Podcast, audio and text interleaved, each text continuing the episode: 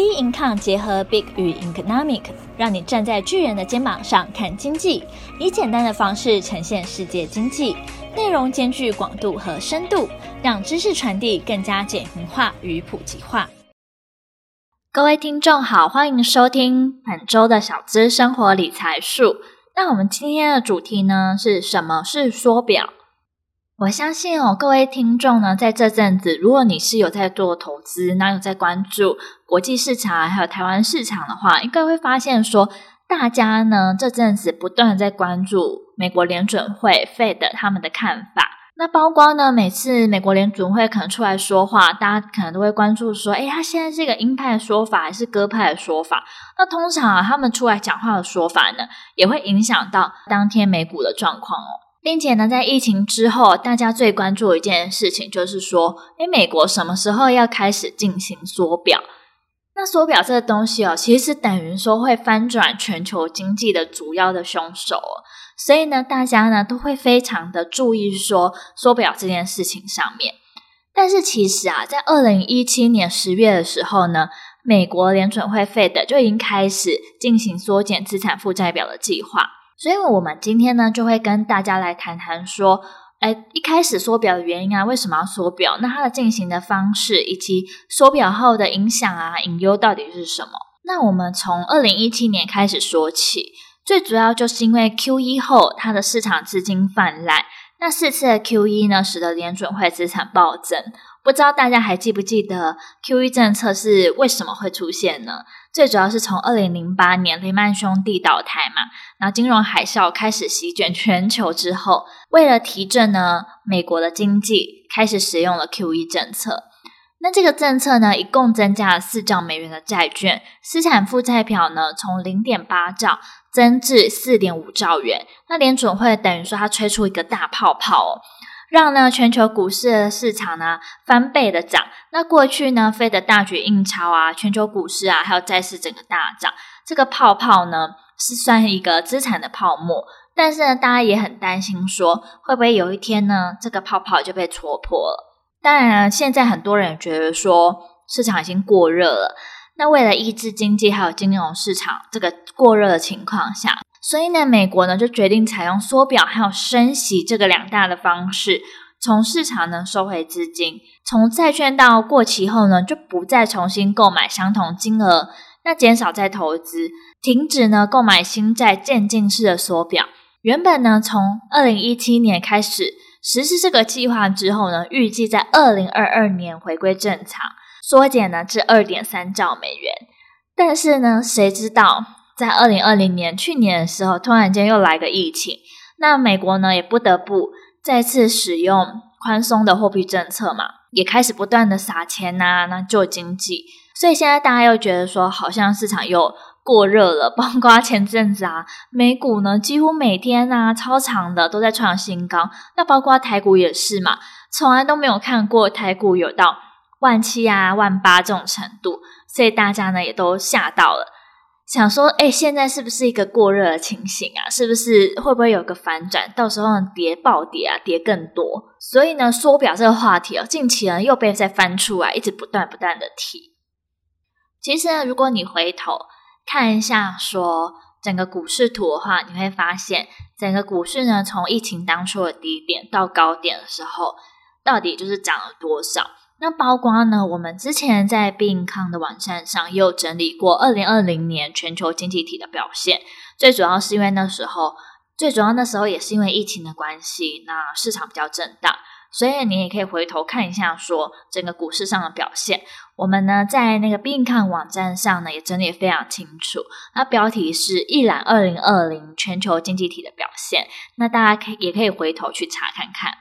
当然，我相信有很多人有疑问呐、啊，诶，包括啊，我现在钱呐、在股票上，在投资市场上赚的好多，觉得好棒哦。为什么？到底为什么要缩表呢？最主要呢，要缩表呢，会有两大的原因。第一个原因的话是通货膨胀率超过两 percent，这是央行对物价的警戒线。那再来第二点呢，是失业率呢逐渐降低。那为了抑制呢经济过热，所以美国呢决定采用像缩表还有升息这两大方式，从市场收回资金。那收回资金的时候，很明显的嘛，在全球市场当中的资金会明显的减少。第一个呢，会造成非常大冲击的影响呢，绝对是新兴市场，因为美元的升值呢，你其他不是美元货币的地区，它的贬值压力会非常大，会影响到整个新兴市场的发展。所以说，如果 Fed 它停止购债的话，国外的资金就会流入美国，让美元升值。那以美元计价的资产还有债务，它的债务成本是增加非常大的。那新兴市场因为过度贬值，它的经济成长呢会变得比较趋缓，像是马来西亚、印尼啊、菲律宾、土耳其、南非等等的地区都会受到非常大的影响。同时呢，在股市上面也会让全球股市都会有震荡，甚至呢会发生股灾，并且债市也会受到影响。缩表呢就会表示说会减少购买债券。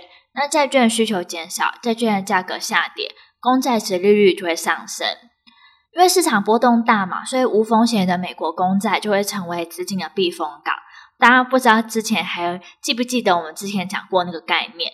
因为公债算是一个风险很低的东西，当公债殖利率上升到一个不错的数字的时候，大家会觉得说，如果我去股票市场中杀进杀出，还比较有风险，说不定呢报酬率也跟债券差不多，所以他们就会转战到买公债身上。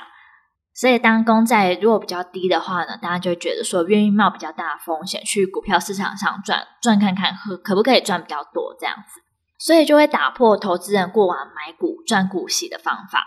会吸引投资人的资金转往债券的市场，所以说呢，美国公债殖利率被视为说在股票啊或是债券投资的重要参考指标之一。那包括前阵子的时候呢，买债殖利率呢也有上升到很高的时候，到了新高的情况下。包括前阵子市场在担忧说，哎，Fed 是不是要升息，是不是要缩表的时候，那一阵子呢，美国十年期的公债殖利率也来到了一个新高的数字哦。同时呢，我们也要看一下说，如果翻转 QE 后经济环境的隐忧到底是什么？第一个隐忧呢，是最大的债券买家联准会退出，新债券呢，恐怕就没有大户购买了。除了美国退场，各国央行资产呢也爆满，例如像是欧洲啊、日本啊。就很难购买到新的债券，那新兴市场公司债的波动性的风险就会增加，尤其呢没有联准会呢作为后盾。那第二个隐忧呢是债券利率上升，企业呢举债难度提高，冲击呢实体经济。过去呢连续的 QE，那公司呢能发债券，用比较低的成本借钱，甚至呢以债养债。不过呢到了现在，企业呢借钱变贵，还款成本上升。那有可能就会造成企业的倒闭。在第三点隐忧的话，就是在房子身上，因为房贷利率上升，房贷成本就会增加。美国房价呢已经慢慢的变高，包括疫情的时候呢，连不爱买房子啊，觉得追求自我、追求自由的美国人呢，也开始在买房子，所以房价也一直不断的增加。那你不断的增加房贷的成本，等于呢房地产。可能到最后呢，会没有人会想要买房子，那房地产也会泡沫化哦。所以呢，这就是呢，在缩表后会翻转到 QE 最大的三个的隐忧。所以大家呢也不断关注说，美国联准会费的目前对升息啊缩表的态度到底是怎么样？那包括呢，在上个礼拜的时候，大家不知道还记不记得，美股呢是跌得蛮惨嘛，连四点。后来呢，也是在 FOMC 会议上。那费德呢表示说，整个疫情期间会一直支持经济的宽松货币政策，不会立即缩减。所以在听到这个消息之后呢，投资人才比较放心。那股指呢，终于才停止了连四跌。那接下来大家如果有在投资的话呢，也谨记着要时时的关注国际还有台湾的新闻的状况，才可以在趋势转折第一时间呢，保护好自己的资产，让自己的资产不会有破洞影响到哦。那我们今天的小资生活理财术就到这边结束。大家有什么问题啊、想法，欢迎到我们脸书专业以及我们的 Instagram 跟我们做交流喽。那我们下期节目见，拜拜。